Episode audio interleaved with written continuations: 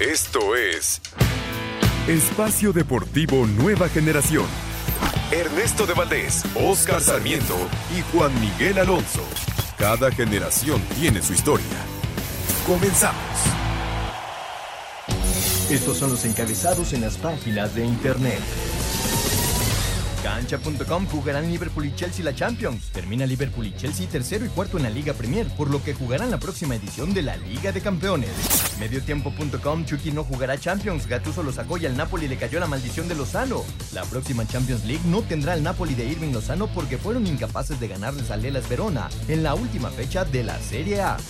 Esto.com.mx Lille nuevo campeón de la Liga Francesa. El Lille, equipo del mexicano Eugenio Pizzuto, ganó 2 a 1 al Langers este domingo en la última jornada y se proclamó campeón de Francia por cuarta vez en su historia, poniendo fin a tres años de dominio del poderoso PSG. Record.com.mx Checo Pérez finalizó cuarto en el Gran Premio de Mónaco. El mexicano tuvo una gran carrera y Red Bull se llevó la victoria con Max Verstappen.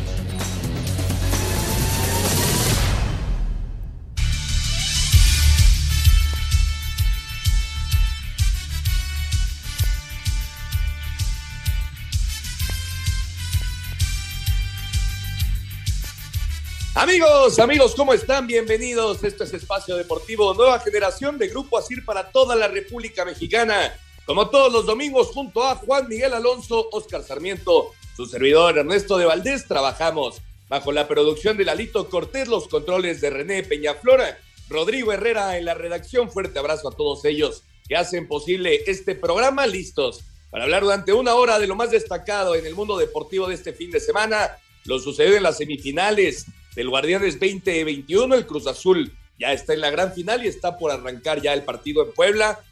Los camoteros enfrentando a Santos. Hay que recordar que Santos está derrotando 3 por 0 en esta eliminatoria al Puebla. Hablaremos también de la Fórmula 1, lo que pasó con el Checo Pérez el día de hoy allá en Mónaco, la Liga de Expansión con el Tepa y mucho, mucho más. Pero antes, antes te saludo con muchísimo gusto, Juan Miguel Alonso. ¿Cómo estás, Juan? ¿Qué tal Ernesto, Oscar, amigos que nos acompañan? Un gusto estar un domingo más con ustedes. También, Ernesto, se definieron ya todas las ligas europeas. Es cierto que ya había campeones. Por ejemplo, el Inter ya había sido campeón, el Bayern ya había sido campeón, el Manchester City ya había sido campeón en Inglaterra, pero se definieron estos puestos tan cotizados de Champions League. Se puso muy bueno, estaba en el ojo del huracán la Juventus y al final, como mencionaban en el arranque del programa, el Napoli empata 1-1 frente al Gelas Veronas y le da el pase a la Juventus a la Champions League. Sí, caray, una mala noticia para el Chucky Lozano, que no va a estar disputando la Champions League la, próxima temporada. Oscarito, pues al final el Atlético de Madrid fue el campeón en España.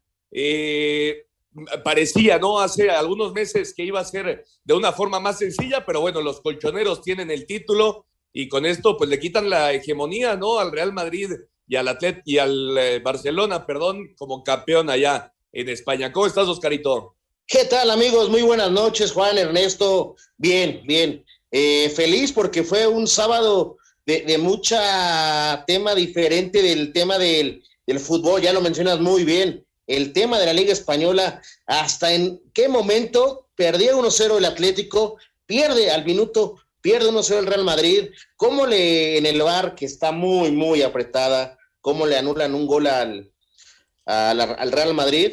Y bueno, después lo que, lo que hace Luis Suárez también hay que ponerle este, un 10, ¿no? Y es, yo lo dije, no sé si se acuerden, el Atlético iba a ser campeón. Sí, correcto. Yo pensé, la verdad, que, que, el Barcelona o el Real Madrid le iban a dar la vuelta, pero bueno, los colchoneros son campeones de, de España, ya lo estaremos platicando un poco más adelante, junto con todo lo demás del fútbol internacional en Francia, el Lille le quitó también la hegemonía al Paris Saint-Germain, pero bueno, lo platicamos en un ratito, hay que arrancar con las semifinales del Guardianes 2021, porque Oscarito, el Cruz Azul está ya en la gran final, el día de ayer eh, sufrido, sufrido triunfo, hay que decirlo, Corona, eh, pues me parece que fue pieza clave el día de ayer para que eh, el equipo de la máquina esté en la final, y el Chaquito Jiménez, estas cosas que da el fútbol, ¿no? Angulo iba a ser el titular, al final es el Chaquito eh, Jiménez el que ingresa por una lesión de Angulo en el calentamiento y él hace el gol para que la máquina ya esté en la final, Oscar. Y sabes qué, es muy merecido, es un gran torneo. de verdad lo que ha hecho Cruz Azul. Eh, y no, no, no solo este, el pasado, el anterior, cuando se suspende eh, por la pandemia, era el líder, merecía haber tenido como ser campeón, pero bueno, vamos a ver cómo se le da Cruz Azul. Juega bien, gusta. Ayer en un partido muy cerrado, lo, sabe resolver perfectamente bien. Ya, ya, lo dijiste, Jiménez al 51 hace el gol. Ojo, por, entra como te por una lesión, pero me parece, como jugó ayer, lo merece jugar sin ningún problema. ¿eh? El equipo, el que entre, responde. Juan Reynoso ha hecho un gran trabajo y futbolísticamente me parece que es el mejor equipo en la liga ya. Es la séptima final, Juan, séptima final que va a jugar el Cruz Azul desde su último campeonato en el 97. Eh, parece que, este podría ser el año bueno, ¿no? Y como dice Oscar, me parece que, que sin duda, eh, con toda justicia, el mejor equipo del torneo está ahí en la final. Se presumía que el, que el Cruz Azul, Ernesto Oscar, era el equipo con una fortaleza ofensiva sin igual, ¿no? Uno de los equipos más goleadores a lo largo del torneo y creo que lo que demostró fue temple y manejo de partido al no recibir gol en 180 minutos, ¿no? Creo que este Reynoso lo entendió muy bien, que había que priorizar mantener el cero atrás, lo dijo después de el partido contra Pachuca en el 0-0 allá en el Estadio Hidalgo, y creo que eso es lo que pondera en el equipo de Cruz Azul, un temple, un manejo de partido ya en estas instancias de, del, del torneo, es importantísimo para poder ser campeón. Yo vi a un Cruz Azul superior al Pachuca que tuvo un manejo de partido increíble, que fue superior también, con todo y que no salieron muy finos sus, jugadores claves que los habían cargado durante todo el torneo. Y hablando acerca de Santiago Jiménez, no sé, no sé qué pasa y no sé cuál es la decisión y no sé cómo esté la regla, pero para mí no tendría que jugar el próximo partido, ¿eh? Él es el que inicia el conato de bronca empujando al jugador de Pachuca al final y un jugador de la banca que empuja a un jugador que está dentro de la cancha, es expulsión, ¿no? Pues sí, eso, ese es un tema, ¿eh? porque tienes toda la razón. Eh, cuando Cabral eh, pues le da un pisotón al cabecita Rodríguez, bien expulsado, por supuesto, el jugador del Pachuca, el que ingresa a la cancha a empujar, tiene toda la razón, Juan Oscarito, eh, pues es el, el, Chaquito Jiménez. Sí, por supuesto que tiene razón Juan es una conducta antideportiva, no tiene que, aventar o insultar o golpear, se equivoca. Vamos a ver la revisión de la federación, cómo se da. Recordemos que mañana lunes se saca el tema ahí en la comisión de arbitraje y si ven que es el que provoca esto y lo otro, puede llegar una, una sanción, que es la expulsión. Pues sí, sin lugar a dudas sería una baja importante, ¿no? Para, para la máquina en la final.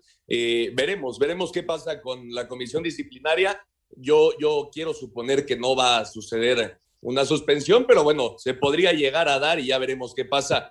Eh, lo cierto, Juan, es que Juan Reynoso, y lo decías muy bien, eh, desde los dos partidos que perdió iniciando la temporada, que fue muy criticado, duramente criticado, un director técnico que llegó pues llegamos con un cartel no, no tan vasto, ¿no? Eh, no, no, la gente del Cruzul no le, no le confiaba mucho a, Juan Reynoso y, como bien dices, ha sabido trabajar perfectamente moviendo sus piezas partido a partido y sobre todo eso, no, no tratar de ser eh, espectacular en todos los partidos, no tratar de ir siempre hacia adelante y saber manejar, manejar las situaciones eh, que se van presentando, ¿no? Y fue muy criticado también en la ida, me parece que, fue eh, injustamente criticado en la ida, porque es, es una realidad, el Cruz Azul eh, pues fue a, cuidar ese 0 por 0 para definirlo en el Estadio Azteca, pero lo de, lo de Reynoso es de destacar. Sí, y venías a, venías a enfrentar un equipo que había eliminado a Chivas, que había terminado 5-5 contra la América, que también lo había superado. Era un equipo que había mostrado herramientas eh, ofensivas muy fuertes, detonantes en ciertos momentos, porque el Pachuca se volvió un equipo muy fuerte en el cierre del, torneo y en, en, liguilla. Y creo que ese parón que le pone eh, y cómo juega Pablo Aguilar, el Cata Domínguez, Corona, Rivero, Escobar, la parte defensiva de, Cruz Azul es, es impresionante el partido que hacen en 180 minutos. Y otro de los cuestionamientos que, que se generaron en este partido Ernesto, fue la apuesta que hace Petzolano al meter a Nurse y a Quiroga arriba, poblar el área, pero no había quien mandar a centros y apuesta por Catalán en vez de Romario Ibarra. ¿Por qué pasó eso, eh? Sí, y él mismo lo aceptó ¿eh? en rueda de prensa. Él dijo, eh, creo que me equivoqué en los cambios, y bueno, son, son estas cosas, eh, Oscarito, que se van dando en el partido, ¿no? En, en, ese momento seguramente el director técnico pensó que era la solución, y, y bueno, al final lo cierto es que no, no, se, le da los, no se le da el resultado, no se, eh, no, no se logra la clasificación, pero hay que destacar a este Pachuca, ¿no? Por supuesto, eh, lo, lo, dices, se equivoca en los cambios, él lo asume, pero ¿qué pasa si le sale eh, un gol? Con el empate, ¿quién pasaba? Ojo, me parece que también fue fundamental Corona. Sí, Las dos acuerdo. que saca Corona el día de ayer es de ponerle un 10. Y creo que sí. el trabajo, eh, incluso hasta el burrito o gente diferente de, de Pachuca, ayer nos quedó de ver en esos cambios diferentes, ¿no?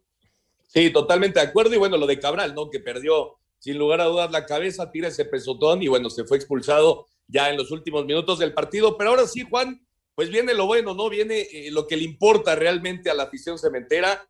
No, eh, me parece que no, eh, no, no, verían bien no, no tener el título, ¿no? Eh, claro que es una gran temporada, claro que hay que, respetar el proceso, hay que disfrutar el proceso, pero pues sin el campeonato me parece que no van a estar felices. Estoy 100% de acuerdo contigo, la, la, afición del Cruz Azul ya tiene casi 24 años pidiendo el título y les recuerdo una de las finales que pierde desde ese último título, mencionabas Ernesto que eran seis, en el 2008 fue contra el Santos de Osvaldo ¿Sí? Sánchez, ¿no? Como perdió, sí. que posiblemente sería la final que veríamos la próxima semana. Sí, correcto. Eh, se está jugando, minuto 8, Puebla y Santos están 0 por 0. Y, y, bueno, está ganando Santos 3 por 0, así que parece que serán los de la comarca. A ver, Oscarito, ¿eso no es el año bueno? Yo creo que sí, yo creo que sí. Dejemos de lado las risas, las provocaciones. Me parece que Cruz Azul es el candidato por lo que juega, como trabaja y por lo que se refleja en la cancha. Hablamos de cambios. Yo te digo, en todo el torneo, ¿quién es el, lateral de Cruz Azul? El Shaggy. Hoy en la liguilla no está el Shaggy y el equipo sigue caminando, ¿eh? Ha movido las piezas eh, Reynoso y el equipo sigue, sigue eh, dando de qué hablar en lo futbolístico y creciendo. Porque perdió contra Toluca en un partido raro. Bueno, empató con los penales, ¿te acuerdas? Sí. Porque si sí, no, sí, también lo hubiera ganado diferente. Pues sí, Entonces, pero lo cierto es que me, viene. Eh, me, perdón, Oscarito, me, dime. No te preocupes. Me parece que Cruz Azul eh, hoy no tiene un equipo que le pueda competir al parejo. Me parece que lleva ventaja. Ahora, sí, hay que jugarlo, ¿eh? hay que jugarla. La final hay que jugarla. Y aparte es un equipo bien embalado, ¿no, Juan? Es un equipo que anímicamente anda muy bien, eh, físicamente está muy bien y sobre todo lo futbolístico, pues claro que está bien. Sí, sin duda alguna es el mejor equipo del torneo. Robó eh, la, la, fase regular en las 17 jornadas, hizo, perdió dos partidos y todos los demás los ganó. Yo creo que es el gran favorito, pero acuérdense que a este mismo Cruz Azul, con estos mismos jugadores, Pumas les metió cuatro, entonces cualquier, cualquier cosa puede pasar. La realidad Juan. es que son grandes favoritos y yo creo que este podría ser el año que se termina eh, la malaria del Cruz Azul. Oye, pero me, me, parece que también hay que ver quién lo está manejando y hay que poner una palomita a Juan Reynoso que de verdad el gran trabajo que ha hecho en lo anímico, cómo recupera. Dijo Ernesto hace rato, dos partidos le costó y después ¿cuándo perdió? Sí, totalmente de acuerdo. Un equipo, pues que después de, de esa derrota eh, estaba mal anímicamente y Juan Reynoso ha hecho un gran trabajo. Vamos a ir a un corte y regresando escuchamos a Reynoso y a Petzolano y nos metemos de lleno en mucho más aquí en Espacio Deportivo Nueva Generación. Deportivo. Arroba S. Checo Pérez. Gran trabajo en equipo hoy. Estrategia, paradas en box Tuvimos un gran ritmo y pudimos minimizar el daño de la pésima calificación. Aún queda mucho trabajo por hacer para mejorar los sábados, pero aún estamos progresando. Gran día para todo el equipo. Bien hecho. Arroba Max33 Verstappen.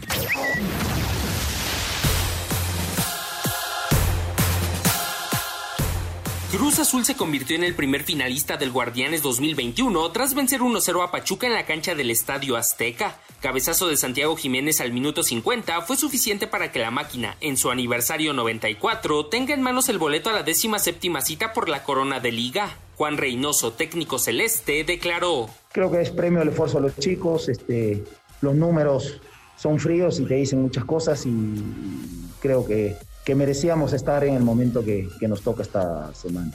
Porque este grupo de jugadores tiene año y medio siendo los mejores. Y ahí, obviamente, es mérito también de Robert, que fue un equipo este, consolidado, trabajado, pero tienen año y medio previo a la pandemia, eran líderes. Y han metido dos semifinales y hoy meten una final. No sé cuántos equipos tienen esa estadística en el último año y medio. El cuadro cementero regresará a una final desde la apertura 2018 a Cider Deportes Edgar Flores.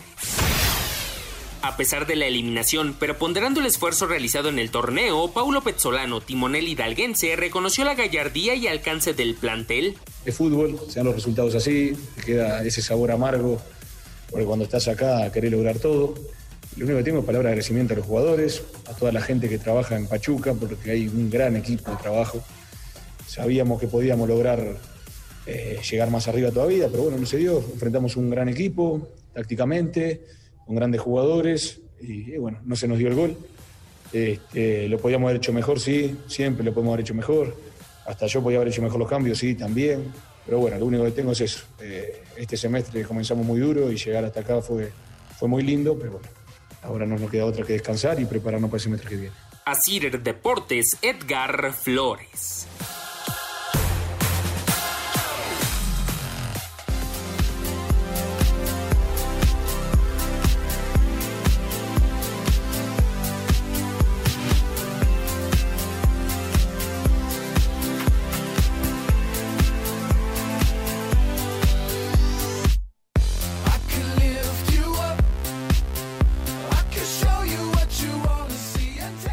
Perfecto, regresamos. Muchas gracias a Edgar Flores. Ahí están las reacciones después del partido. Entonces, el Cruz Azul ya está en la final del fútbol mexicano y el miércoles, Juan, eh, en Pachuca, se abrió el estadio, se decía que era para un 25% del aforo y, y, bueno, todos vimos, ¿no? Las imágenes, sin lugar a dudas, había mucho más de lo que eh, estaba permitido, ¿no? Ingresar al estadio y eh, pues Pachuca ya había anunciado que si llegaba a la final la jugaría sin su público, queda eliminado, pero eh, pues claro que es un tema importante y sobre todo en esta época de pandemia que hay que cuidarse muchísimo, ¿no? Sí, exactamente. Habló el, presidente del Pachuca, dijo que, iba a aceptar la, multa, se iba a pagar, pero que no le vetaran el estadio. Y yo creo que aquí eh, el tema fútbol pasa a un segundo plano, ¿no? Yo creo que la, prioridad es seguirnos cuidando. Esto de que se abra el 25% y llegue el 40% es, es un error de planeación y yo creo que es con toda la intención de que entre más gente a los estadios, obviamente por la merma económica que ha habido y por la intención de la afición de querer apoyar al equipo, pero hay que seguirnos cuidando, esto no se ha terminado y este tipo de actitudes se tienen que castigar. Es el fútbol sin lugar a dudas, Oscarito, es un ejemplo para, para niños, ¿no? Y, bueno, en general para millones de mexicanos. Y por supuesto que tiene que ser sancionado porque dieron una muy mala imagen. Por supuesto, ellos dicen que el 40, hombre, había casi el 70-80% de la capacidad del inmueble. ustedes, bueno, vimos el partido. ¿Cuántos espacios vacíos se veían? Y muy pocos. Muy, pocos, muy pocos. Y dicen, es que se nos fue de control.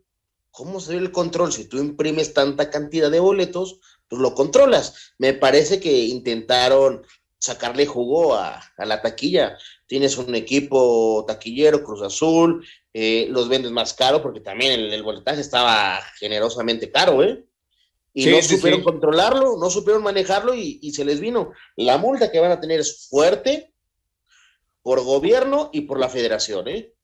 Pues sí, pero con el ingreso que tuvieron del estadio, pues sin ningún problema lo van a, lo van a poder pagar. Vamos a escuchar justamente lo que decía Juan al presidente Armando Martínez, hablando del tema, eh, aceptando las consecuencias económicas, pero pidiendo que su estadio no sea vetado. Lo escuchamos. La multa por superar el aforo permitido para el Pachuca quedó en 504.810 pesos por parte de las autoridades de Hidalgo, algo que el presidente de los Tuzos, Armando Martínez, aceptó, aunque desconoce a qué se debió un mayor ingreso de aficionados. Estamos investigando qué fue lo que pasó porque no se emitió un boleto más de lo permitido. Si nosotros supiéramos ya qué fue lo que originó todo eso, ya lo hubiéramos este, dicho. Nosotros aceptamos que es nuestra responsabilidad y que teníamos la obligación de que no sucediera. Ante la posibilidad de recibir la sanción de veto, esto fue lo que dijo el directivo. No hay que irnos de querer castigar a nuestra afición, que si avanzamos a una final, irnos con un veto de estadio. Sin embargo, Pachuca cambió de postura y aunque todavía falta la resolución de la disciplinaria a través de un comunicado, anunciaron que de llegar a la final se jugaría puerta cerrada vetando ellos mismos el Hidalgo. Para Sir Deportes, Axel Tomán. Perfecto, muchas gracias Axel. Ahí está la información. Pues veremos la resolución al final de, la liga. Eh, sin lugar a dudas tiene que haber una sanción ejemplar porque estas cosas no se pueden permitir y mucho menos en la época que estamos viviendo. Y bueno, eh, obviamente todavía falta por jugarse la gran final del fútbol mexicano, pero los equipos que ya están eliminados empiezan a hacer planes al futuro para el próximo torneo. Vamos a escuchar la nota de los movimientos que han habido en el fútbol de estufa en México y regresamos para comentar. Estamos a un par de partidos de conocer al campeón del fútbol mexicano y aunque el arranque de la próxima campaña está a dos meses, la danza de técnicos en los banquillos nos ha hecho esperar. Los cuatro grandes continuarán con sus estrategas a pesar de que la temporada de Pumas que no alcanzó ni la repesca o la de las Chivas al quedarse ahí y no alcanzar la liguilla, tanto Andrés Lini como Víctor Manuel Bucetich recibieron un voto de confianza. Situación muy diferente para Reynoso y Solari, que en su primer campaña en Cruz Azul y América dejaron buenas sensaciones. Incluso el peruano está cerca de acabar con la maldición de falta de títulos en la máquina. En los equipos del norte hay claros oscuros, pues luego de una eliminación decepcionante, las críticas de la afición hacia Javier Aguirre fueron muy agudas, por lo que el Vasco tendrá poco margen de error en su segundo torneo con Rayados. Enfrente están los Tigres que pusieron punto final a todo lo que oliera al Tuca, y ahora las ilusiones están renovadas con la llegada de Miguel Herrera al banquillo, quien acepta el reto de hacer jugar espectacular a este equipo. Hoy a los jugadores les pediré otra cosa, que en lugar de, de tanto toque corto, seamos más frontales, seamos más verticales, juguemos para adelante y tratemos de llegar lo mejor posible con la pelota dominada al campo rival y con mayor gente. Entre las novedades para la próxima campaña está Mazatlán que copió el modelo del Puebla con Nicolás Larcamón y apostaron por el español Beñat San José, quien ya supo lo que es ser campeón en Arabia, Chile y Bolivia. Y era el llamado de un proyecto que realmente me entusiasmó, no solo el proyecto, sino las gentes que están trabajando en el proyecto y la idea que hay. Gracias a Dios eh, podré, podré dirigir en la Liga Mexicana, que era uno de mis deseos. Luego de no llegar a un acuerdo sobre la renovación de Nacho Ambriz, León apostó por el argentino Ariel Olán, quien como máximo logro tiene ganar una Copa Sudamericana con Independiente y la Liga Chilena con la U Católica. Los que tendrán su primer inicio de temporada tras entrar como relevo la campaña pasada son Memo Vázquez con Necaxa y Robert Dante Siboldi con Tijuana, mientras que los que continuarán pero estarán bajo la lupa son Poncho Sosa en Juárez, Cristante en Toluca y el Piti Altamirano en Querétaro, mientras que San Luis, que fue el primero que se quedó sin técnico, sigue buscando estratega, que podría ser otro desconocido en nuestro fútbol, o buscar alguno de los que no tienen empleo como Nacho Ambriz o el mismo Tuca. Para hacer deportes, Axel Tomán.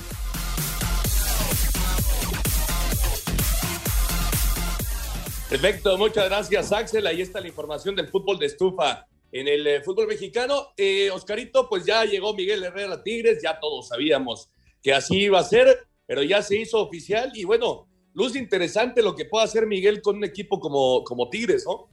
No, por supuesto. el palmarés que tiene Miguel Herrera, lo que hizo en su momento la primera, la segunda con América, lo que hizo con selección, le da credibilidad, es un tipo preparado. A veces eh, su forma de ser lo, lo tachan, lo, lo, lo, meten en problemas, ¿no? Pero me parece que es un tipo preparado, que puede con el cargo. Y ojo, ¿eh? También decir que puedan quitar el legado que dejó el Tuca es muy difícil. No, y él mismo lo dijo, ¿no? Yo quiero venir aquí a hacer cosas como las que logró el Tuca Ferretti al frente de, estos Tigres. Eh, allá en, Monterrey, la prensa, la afición, Juan, pues son duros, ¿eh? Y Miguel Herrera tendrá que cuidar el temperamento. Sí, son, son bastante firmes, pero recuerdo muy bien, Ernesto, Miguel Herrera como técnico del América haciendo una declaración de la afición eh, regiomontana diciendo que era la única del país. Sí, la verdad es que es una gran afición la de Monterrey en general. tanto de Rayados como Tigres. Vamos a ir un corte y regresando seguimos platicando de este tema del fútbol de estufa. Espacio Deportivo Nueva Generación.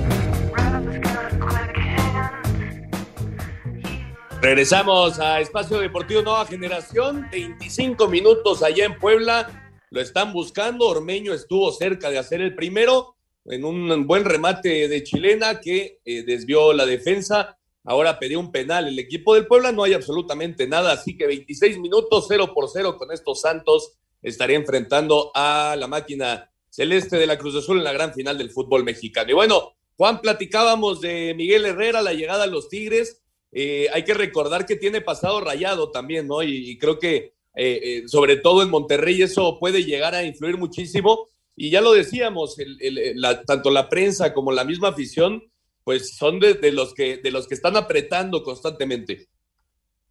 Sí, con Monterrey tuvo una, tiene un buen score, tiene un rendimiento del 48%, eso significa de 127 partidos que dirigió a los Rayados, ganó 51 partidos empató 32 y perdió 44. Se me hace que la llegada de Miguel Herrera Tigres es un cambio que, que ya pedía el equipo regiomontano, pero también se espera muchísimo de Miguel, ¿eh? Muchísimo, y desde el primer torneo. Entonces, veremos cómo el ex técnico del América logra manejar al grupo y empezarlo a hacer ganar, porque no le queda de otra más que meter a Tigres a, a liguilla y a competir a, cuartos, semifinales y hasta la final, ¿eh?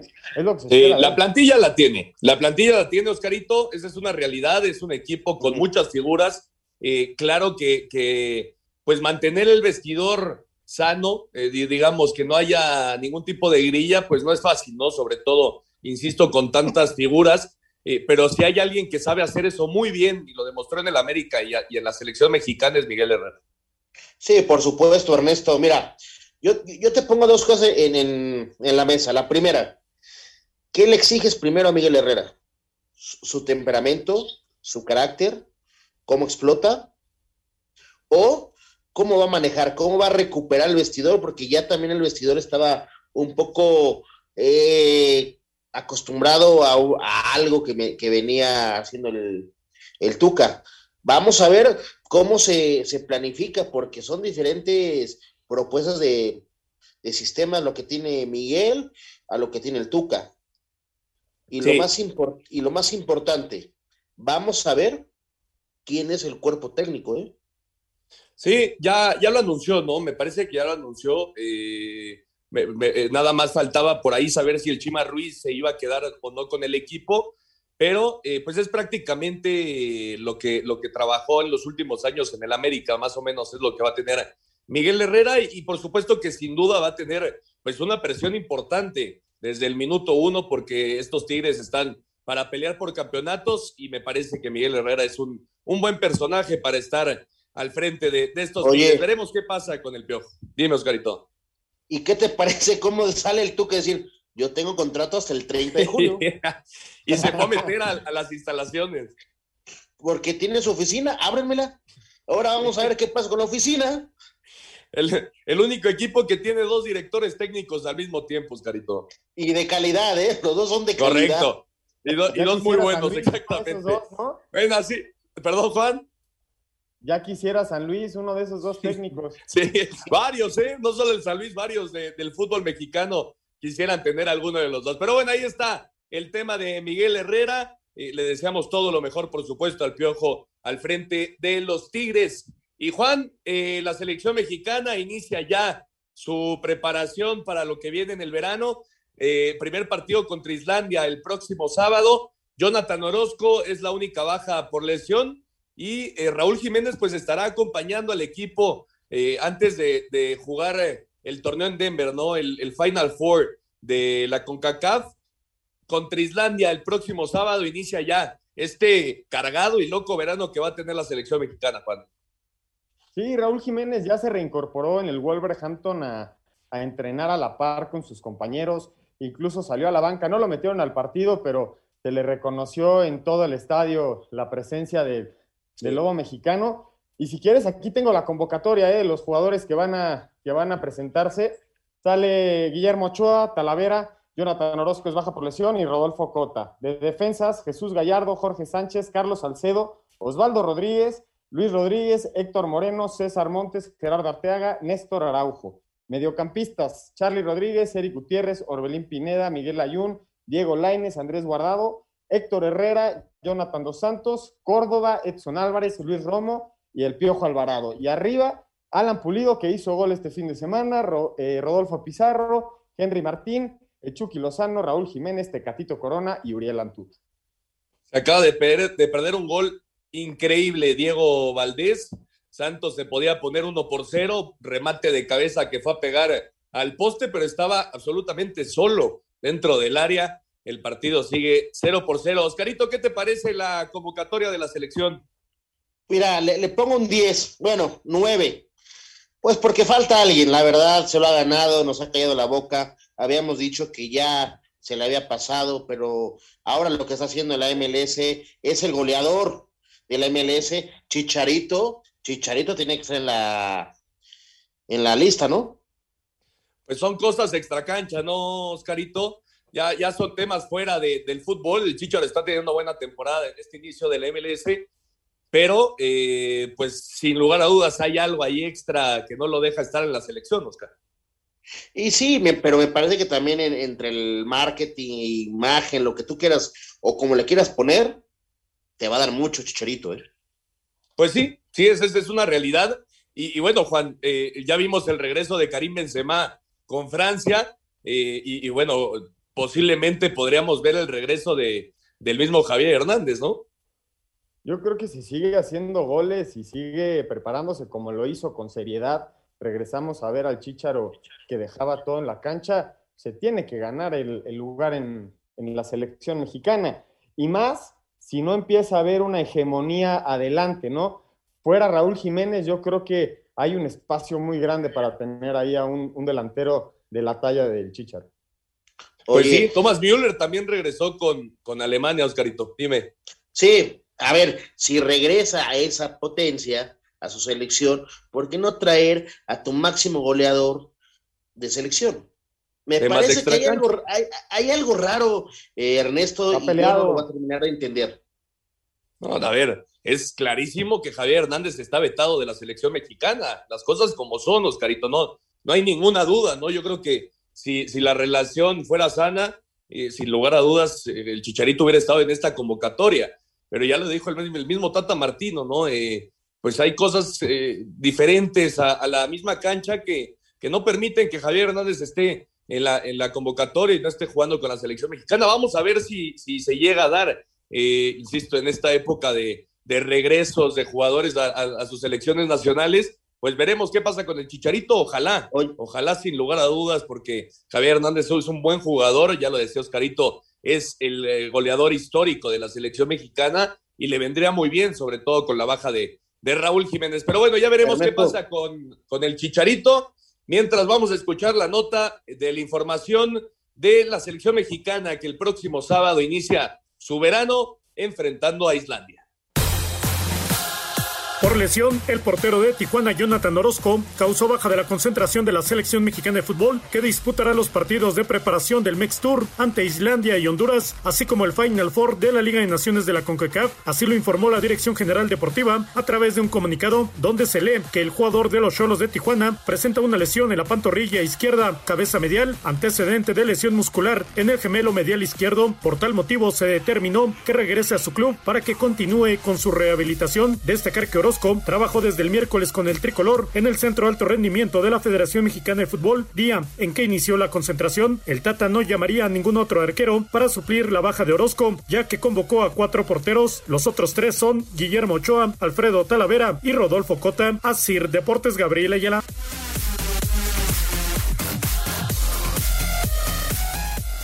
Perfecto, muchas gracias a Gabriel Ayala. y está la información de la selección mexicana.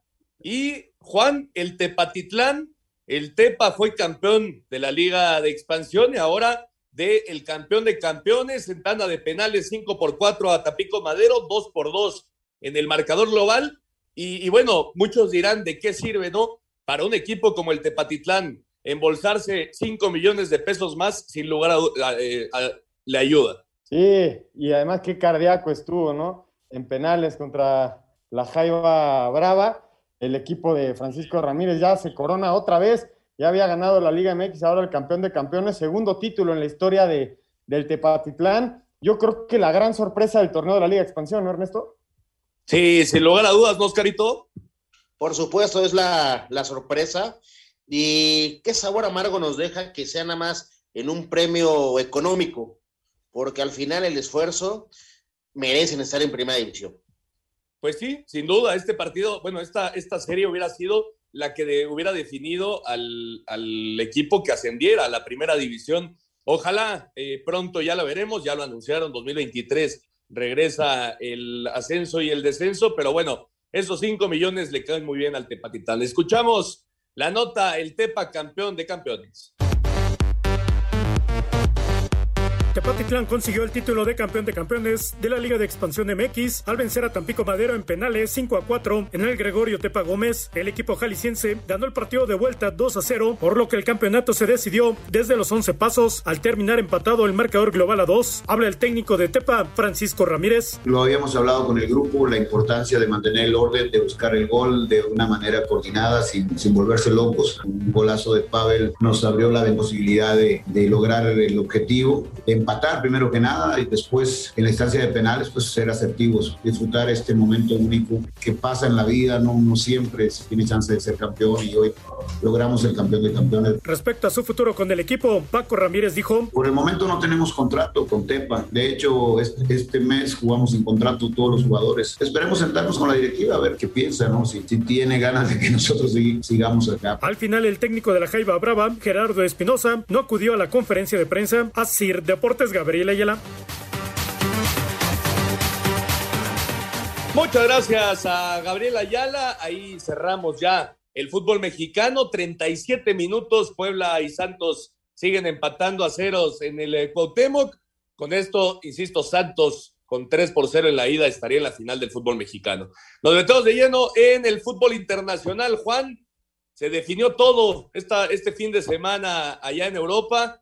Eh, lo del Atlético de Madrid como campeón de España, lo del Lille que le quita sorpresivamente el título al Paris Saint-Germain, lo que pasó en Inglaterra, ¿no? El Manchester City ya se había coronado, pero el día de hoy el Chelsea eh, perdió su partido, pero el Leicester también perdió con el Tottenham, entonces el Chelsea está ya eh, en la fase de UEFA Champions League y así las cosas muy intensas, un día muy intenso allá en Europa, Juan. Muchísima información que dar. Eh, se, se, definieron los puestos cotizados de Champions en las ligas que mencionas. Importantísimo, la victoria de Lille. Le quitan esa hegemonía al PSG que venía ganando la liga.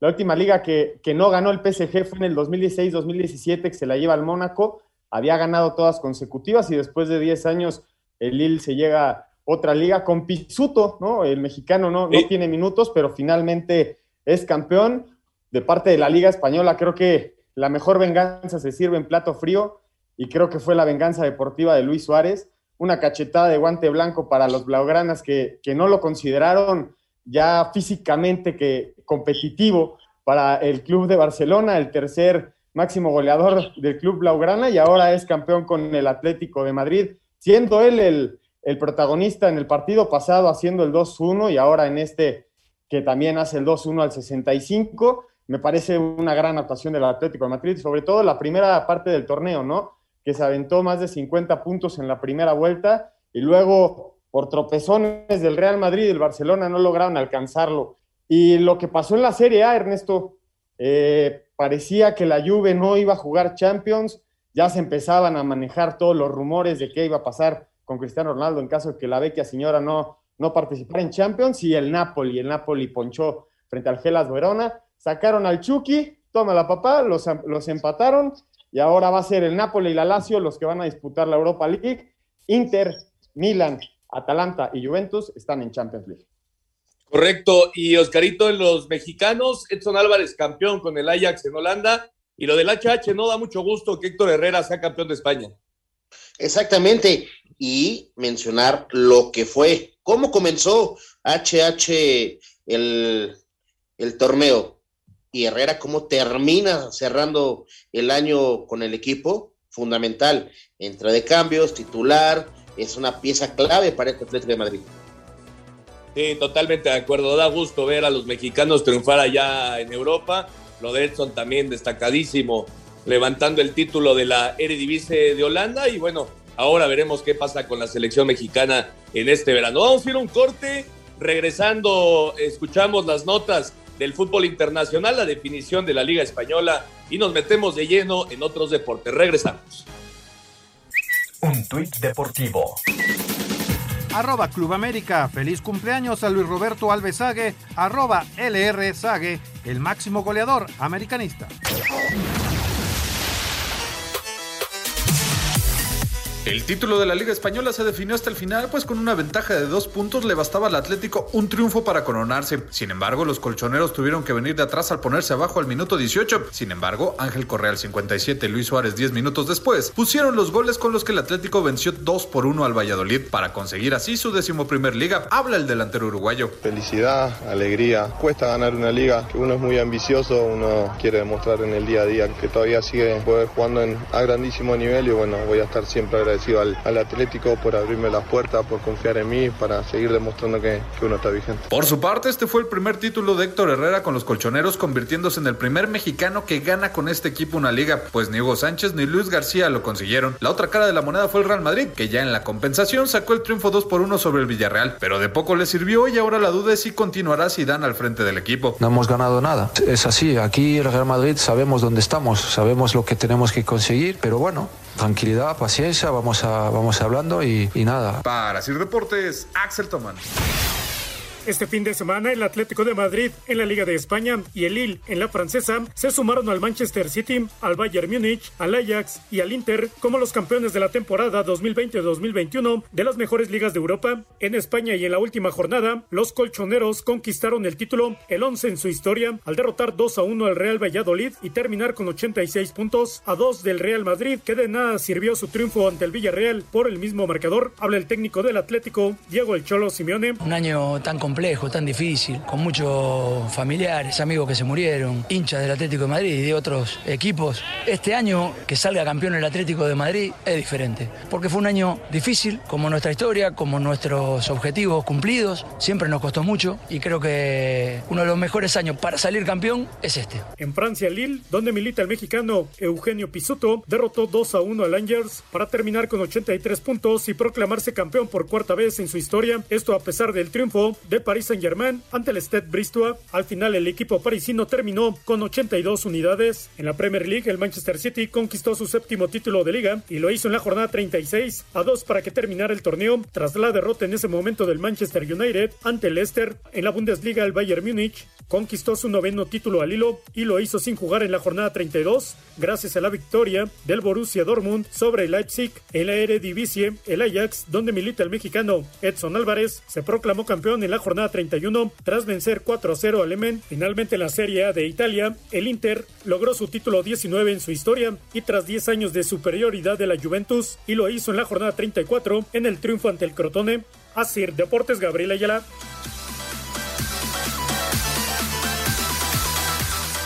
Perfecto, muchas gracias a Gabriel. Ahí está la información del fútbol internacional y lo que sucedió en España.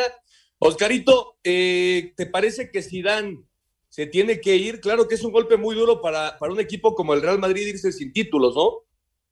Sí, es un fracaso, y más por lo que mencionas, por el nombre que, que tiene y el peso específico de la institución. Pero me parece que fue un año muy difícil, Ernesto. Lo que pasó al Real Madrid, las lesiones, de repente hacía aire y se te rompió un jugador. Fue algo complicadísimo y no, de, de no entender cómo se te rompían los jugadores. Claro, y el, y el tema del COVID, ¿no? El Real Madrid debe ser uno de los equipos que más casos positivos tuvieron en la Liga Española y por supuesto que se le fue complicando la cosa a Zidane, pero bueno, en el Real Madrid, eh, Juan, pues eso de las excusas no va, ¿no? Eh, no hay títulos y eso es lo único que importa. Sí, la, prensa española le está pegando durísimo a Zidane, un fracaso gigante, lo quieren fuera del club. Muchos aficionados también del Real Madrid se ha proclamado en contra del técnico francés, pero la realidad es que ¿a quién traes? Pues sí, esa es una realidad y aparte eh, Zidane pues te ha dado títulos, ¿no? Y, ha sido muy exitoso su paso con el Real Madrid. Y aparte, pues bueno, no hubieron títulos, pero estuvieron peleando por, por todo, ¿no? Eh, quitando la copa, que se fueron eliminados muy temprano, estuvieron ahí en la Champions intentándolo, eh, se quedaron en segundo lugar del Atlético de Madrid eh, en la liga con posibilidades de ser campeón. Veremos qué pasa. Es, es un tema complicado para Zinedine y por supuesto pues lo que quiera él, ¿no? Eh, al final, Zinedine puede decir, bueno, eh, se acabó mi etapa con los merengues y, me, voy a, buscar nuevos retos. Veremos qué pasa con el Real Madrid. Y Juan, también lo, de, lo del Kun, ¿no? Doblete se convierte en el máximo anotador para un solo equipo en la historia de, de, la liga inglesa, superando a Wayne Rooney con el Manchester United. Y así, eh, pues acaba ya su etapa con el Manchester City, sin lugar a dudas, eh, el Kun es uno de los grandes jugadores en la historia del Club Citizen. Sí, y de la Premier League, Ernesto. Yo creo que los 10 años que disputó el Kun Agüero en Premier League no son nada fácil jugar 10 años a ese nivel y en esa liga que es tan física. Y como menciona, se va como el goleador del equipo, uno de los jugadores con más asistencias también es. Una de las realidades es que ya no estaba jugando lo que venía jugando con Pep Guardiola, Pep empieza a hacer un cambio en el equipo, le da su lugar al Kun Agüero, por supuesto, durante la temporada, pero eh, no, tuvo los minutos que, solía promediar. Y su último partido con el City fue dos goles, ganan 5-0, pero el último que va a jugar con la camiseta de los Citizens es el sábado frente al Chelsea en la final de la Champions League. Sí, correcto, la final de la UEFA Champions League este sábado. Oscarito se acabó el medio tiempo, el primer tiempo. Sí, me parece que si vamos en un análisis, eh, Puebla tuvo dos y Santos una, ¿eh? Vamos a ver. Y el enemigo ya es el reloj para el Puebla, ¿eh? Y manejar muy bien el partidito Santos. Sí, le urge, le urge anotar al Puebla. Va a tener que ir con todo el Arcamón para este segundo tiempo y seguramente estará muy bueno el partido. Bueno, nos metemos de lleno ya en otros deportes con la Fórmula 1, Juan. Eh, el día de hoy allá en Mónaco, Max Verstappen con su Red Bull se llevó la victoria. Carlos Sainz de Ferrari en la segunda posición. Es la primera vez que el español se sube al podio. Lando Norris con su McLaren tercero y el Checo Pérez fue cuarto. Mala carrera para los Mercedes y con esto eh, Red Bull ya es líder tanto de, del campeonato de constructores como de pilotos. Sí, ya le sacó un punto Verstappen a Hamilton en la tabla de, de los pilotos. Y por primera vez Verstappen se, sube al primer lugar en, Mónaco. Es la primera vez que gana esta carrera. Los problemas de Mercedes, Bottas abandona la carrera y, Hamilton se pelea con su equipo por la estrategia. No le supieron cambiar una llanta y tuvo que regresar a, los pits. Y al final el checo se quedó solamente a dos segundos de los McLaren. Lando Norris se, le mete al checo, queda en, en cuarto lugar y también lo de Leclerc, ¿no? Que no pudo disputar la, carrera, queda fuera uno de los Ferraris. Empieza a ver mano de los Red Bull, gran actuación. Están muy contentos con el resultado del día de hoy por los puntos que suma el equipo.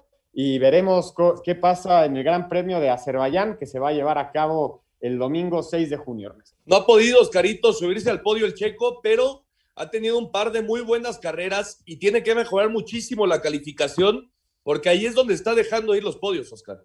Sí, me parece que es el manejo de eso de la entrada a los pits lo que lo ha eh, metido en problemas para no poderse subir al, podio, pero está, haciendo un gran trabajo también el Chico Pérez. Y tarde o temprano tendrá que llegar ese podio para Sergio Pérez. Escuchamos todo lo sucedido el día de hoy en el Gran Premio de Mónaco. El holandés Max Verstappen ganó el Gran Premio de Mónaco, quinta carrera año de la Fórmula 1, y la escudería Red Bull tomó el liderato del campeonato. Verstappen es el nuevo líder del serial después de superar en el circuito callejero de Mónaco al español Carlos Sainz y al inglés Lando Norris. Con esta victoria, Verstappen se convierte en el nuevo líder del campeonato con 105 puntos y Red Bull de constructores con 149. Sergio Pérez tuvo una buena actuación ya que vino de atrás. Inició noveno y terminó en el cuarto lugar. Escuchamos a Checo. Sí, ha sido una, buena carrera en, términos de resultados. Creo que cuando lleguemos a Abu Dhabi nadie se va a acordar de esta carrera. Eh, lo importante es eh, los puntos. ¿no? Hoy, fue un, día, un buen día en el campeonato para el equipo eh, en general. pudimos minimizar el daño. Calificando noveno en Mónaco no puedes aspirar a nada y, conseguir un cuarto puesto es, es un buen resultado. Para Sir Deportes, Memo García. Muchas gracias a Memo García. y está todo lo sucedido el día de hoy en el Gran Premio de Mónaco y en el básquetbol, la preselección eh, para el preolímpico de la FIBA Tokio 2020. Lo escuchamos al tiempo que la Asociación Mexicana Deportiva de Básquetbol ADEMEVA confirmó a Omar Quintero como el coach al frente del representativo preolímpico nacional, el también estratega de Libertadores de Querétaro anunció la lista de 30 preseleccionados al clasificatorio que se realizará del 29 de junio al 4 de julio próximo en Croacia. Paul Stoll, Orlando Méndez, Víctor Álvarez, Moisés Andreassi, Jorge Gutiérrez, Alex Pérez, Diego Willis, Santiago Ochoa, Francisco Cruz, José Estrada, Omar de Aro, Brian Ceballos, Lucas Martínez, Gael Bonilla, Gabriel Girón, Marco Ramos, Jaime Jaques Jr., Esteban Roacho, Juan Toscano, Irwin Ábalos, Jonathan Machado, Fabián Jaimes, Juan Pablo Camargo, Jorge Camacho, Edgar Garibay, Gustavo Ayón, Daniel Amigo, Alejandro Reina, Israel Gutiérrez y Jorge Moreno. Además, el base mexicano de 35 años, Perimesa, anunció su retiro de las duelas. A Cider Deportes, Edgar Flores. Muchas gracias, Edgar Flores. Ahí está la selección para el preolímpico rumbo a Tokio 2020 y nosotros vamos a ir al 5 en 1 para terminar. El piloto de Red Bull, Max Verstappen, se llevó el Gran Premio de Mónaco, seguido de Carlos Sainz de Ferrari. Lando Norris de McLaren terminó en la tercera posición. El mexicano Sergio Pérez arrancó noveno, terminó cuarto. Eh, lo importante es eh, los puntos, ¿no? Hoy, fue un, día, un buen día en el campeonato para el equipo en general. Pudimos minimizar el daño. Calificando noveno en Mónaco no puedes aspirar a nada y, conseguir un cuarto puesto es, es un buen resultado. Cruz Azul, primer finalista de la Liga MX, derrota un gol por cero a Pachuca en estos momentos. Santos con ventaja de 3 por 0 se está enfrentando al Puebla. Bill, donde milita el mediocampista mexicano Eugenio Pisuto, derrotó 2 por 1 a Langers y con eso son campeones de Francia. En la Liga de Expansión, por el campeón de campeones, Tepatitlán se lleva la victoria en penalti 5 a 4 sobre Tampico. En el Mundial de Tiro con Arco, México se lleva la plata en la rama femenil en arco recurvo. Muchas gracias a Rodrigo y este es el 5 en 1. Oscarito, nos vamos. Vámonos, buena semana. Vámonos, Juan. Buenas noches, muchas gracias a todos los que nos acompañaron. Muchas gracias a todos los que nos acompañaron. Esto fue Espacio Deportivo Nueva Generación. Nos escuchamos el próximo domingo. Que tengan una excelente semana. Hasta pronto. Fútbol, béisbol, americano, atletismo, todos tienen un final. Termina Espacio Deportivo Nueva Generación. Ernesto de Valdés, Oscar Sarmiento y Juan Miguel Alonso. Cada domingo de 7 a 8 de la noche por 88.9 Noticias. Información que sirve. Tráfico y clima cada 15 minutos.